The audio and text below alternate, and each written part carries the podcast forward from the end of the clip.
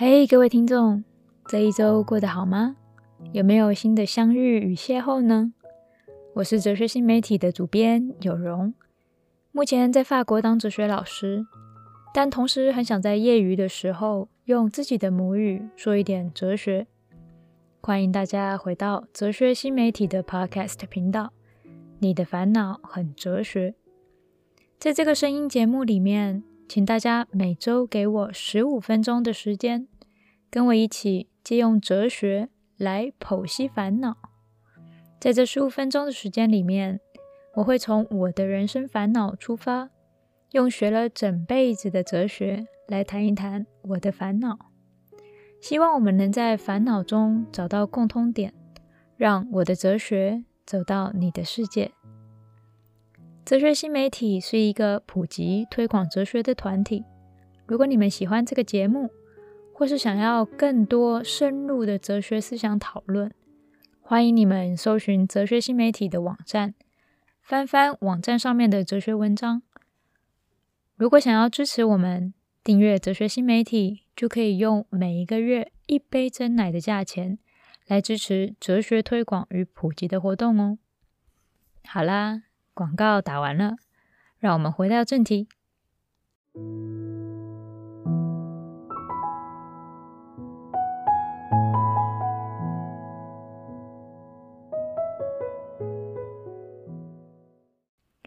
这个积劳成疾的社会里，我们常常跟大家都活着差不多模样的生活，但同时却关在自己的世界里面，看不见所有与自己相异的对象与观点。一个人怎么会活着大家的生活，却又封闭在自己的世界里面呢？如果大家记得第二集《爱的日常生活篇》的讨论，这个大家和所有那些大家说如何如何，大家都如何如何的这个大家。都不是真的所有人，而只是一个没有人格又不存在的无名氏。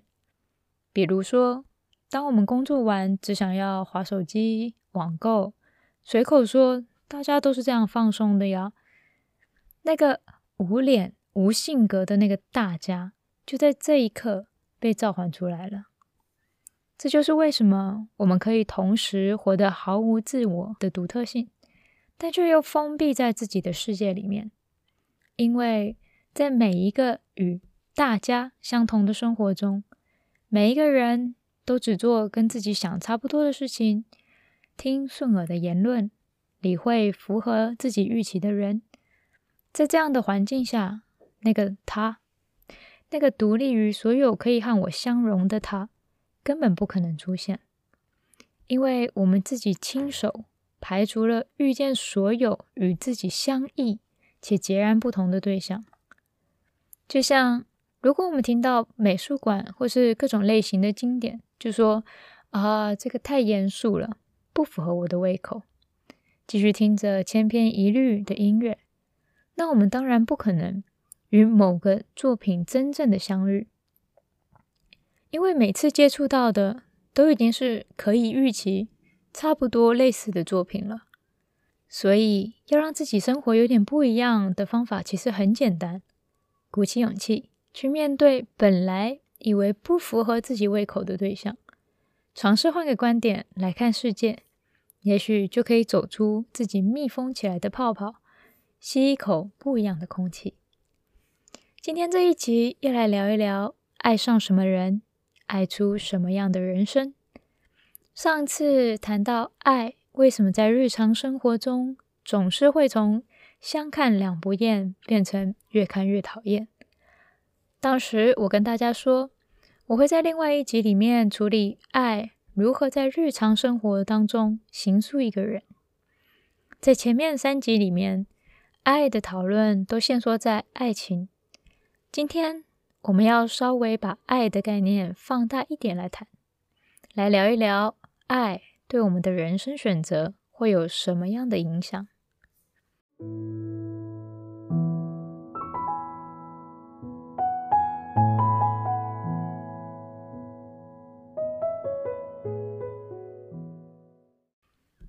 当我们听别人说“看看你那什么德性”，这句话里面“德性”这两个字，指的似乎是人格里面让我们总是有特定的行事风格与做派的这个关键。在爱情里，热恋的时候，可能很为对方的某一个特点吸引，喜欢对方的潇洒，喜欢对方的与世无争。然而，当爱从激情进入到日常生活中食衣住行的相处时，那些单独看起来都很帅气的特点，在日常生活中就变成了死性不改的德性。就像我常常很认真的思考着。当我一刚开始认识我现在的伴侣，欣赏他的潇洒、随心所欲、没有什么包袱和牵挂的时候，是不是忘了这些帅气的态度，在日常生活里面基本上就呈现出一种万事慢慢来，失败就再来一次就好啦。我休息一下，等一下再处理哦。这道菜我没有做过，但我想放这个东西，应该没有关系吧？简单来说，就是一个非常随意的个性。这个德性到底是怎么来的？如果每个人没有特别有什么德性可言，大家的做派都一模一样，那爱这个人跟爱随便哪一个人，好像也不会有什么差别。所以每个人死性不改的这种德性，似乎跟我们会爱上哪一类的人有一点关系，而会爱上哪一类德性的人，好像也意味着我们把自己活成什么样的人，有着什么样的德性。换句话说，喜欢什么样的人，跟我们自己是什么样的人，似乎有着某一种因果关系。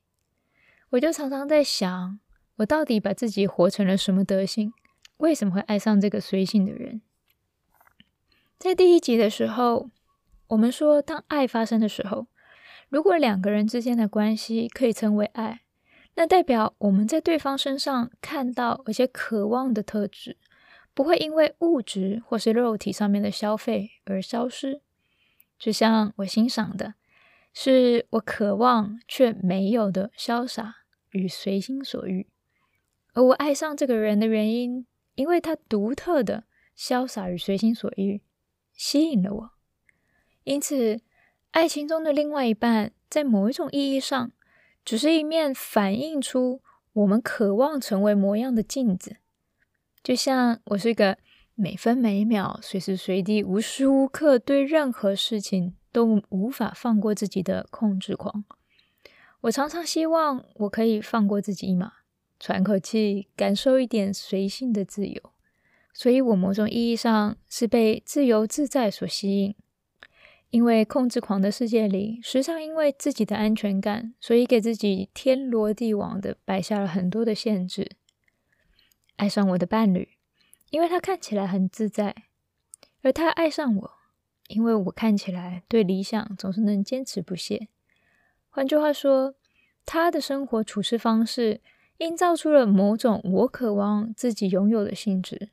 而我身上也映照出了一些他渴望拥有的品性。在第一集的时候，我跟大家介绍过，这是柏拉图对爱情的讨论。我今天想把柏拉图的讨论谈细一点，同样是费德罗篇，同样有兴趣的人可以参考《论美论爱》这一本书。另外，最后还会谈到柏拉图一个叛逆的学生，叫做亚里士多德，提及亚里士多德的一本叫做《尼各马斯伦理学》的书。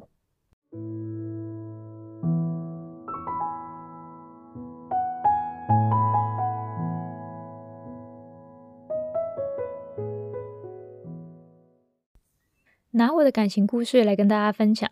绝对不是因为我很喜欢谈自己的生活，只是希望拿我解剖自己烦恼的方式给大家看，大家可以在检视自己的烦恼的时候，感到稍微不孤单一点。在我的故事里面，大家也许会发觉我受到什么样的人吸引，跟我想成为什么样的人之间息息相关。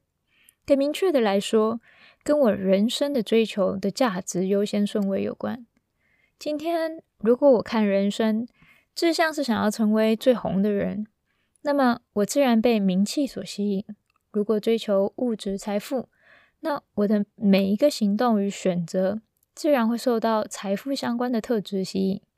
如果追求外表美丽，那么自然追求美丽的外形。这些目标才是我们真正爱的对象，在我们每个行动里面，决定了我们的偏好与选择的优先顺序，牵引着我们活出追求某对象的人生。换句话说，因为我们的人生各自受到不同对象的吸引，所以我们的每一个行动才因此有了方向性。比如说，因为我想追求自由自在。但对我来说，我所理解的自在，要活得自在，只有在其他人都心悦诚服、不会看不起我的时候，我才能活得自在。所以，我的每一个行动，像是过度准备、过度工作、过度小心与他人应对等等等等，就有了一个理由，能把这些行动串联在一起，成为我的人生、我的做派、我的风格。活出了我的这样子的德性，爱上什么样的人，在这个意义下，其实更反映出我们自己是个追求什么人生的人，而不是对方有什么客观可爱之处。听到这里，大家可能会觉得柏拉图真是有点天真呐，怎么会觉得自己是个爱什么的人，就会活出爱什么的人生呢？就好像我觉得我是个爱成功的人。好像也没有活出什么成功的人生呢。生命所爱，对这些古希腊的哲学家来说，其实只说明了每个不同的人为什么生命里的各个行动，好像多多少少都在朝着某个方向前进，让我们的生命不只是一堆零散随机的行为，而是能组成一个可以理解、有意义的生命。放远看，每个人生好像真的因为有所追求而呈现出了某种倾向与特定的轨迹，也是因为这些倾向，让我们好像可以预期别人的行为。就好像我今天如果听到我的伴侣率性哥说明天要交报告写不完了，我今天不睡觉，我的脑海里面可能只会出现啊、我就知道。但他如果跟我说，报告两周之后才要交，但我已经写完了。我可能会吓到，以为他被附身了。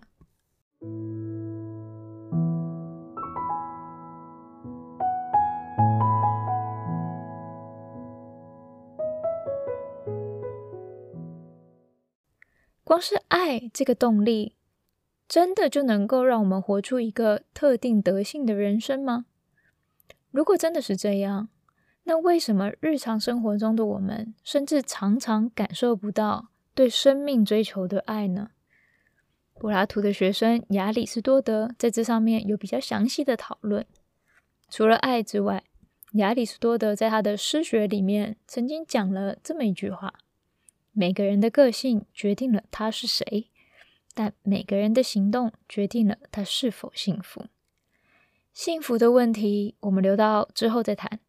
不过，个性决定了我们是谁这句话听起来倒是十分吓人。说到个性，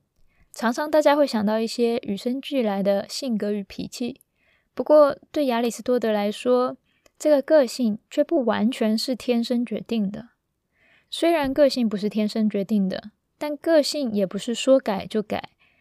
因为个性的问题与习气有关。在这里的习气。跟一般说的习惯有关，但却不太一样。有关，因为只要是习惯，都是在时间里面沉淀累积，让行动本身进入到一种不需要判断，甚至理性的反思难以触及的层面。生命里面的追求与热爱，在热情正盛的时候，给出了我们勇气，让我们觉得可以超越一切的困境。但回到日常生活里面，对亚里士多德来说，要变成真正定义我们的德性，就非常考验我们的毅力。而常常我们活着活着，在有的时候毅力坚强，有的时候疲惫软弱，在这一拉一扯当中，刻画出我们人生的轨迹。今天生命之爱与性格的问题，我们就聊到这里。简单回顾一下。我们之所以每一个人有所不同，一来因为生命所爱不同，因此举手投足行动的优先顺序也不同，更因为在日常生活里面跟自己各种心魔挣扎搏斗，最后挣扎出来的模样，就是生命之爱与生活烦恼拉扯之后独特的模样了。下一集就是这个节目的第五集了。跟大家聊了整整四集的爱，现在突然有个机会想来跟大家聊一聊结婚这件事。至于到底是什么机会让我想跟大家聊聊结婚呢？在这里先卖一个关子，下一次见面之前，请和自己的烦恼和平共处。我们下次见，拜拜。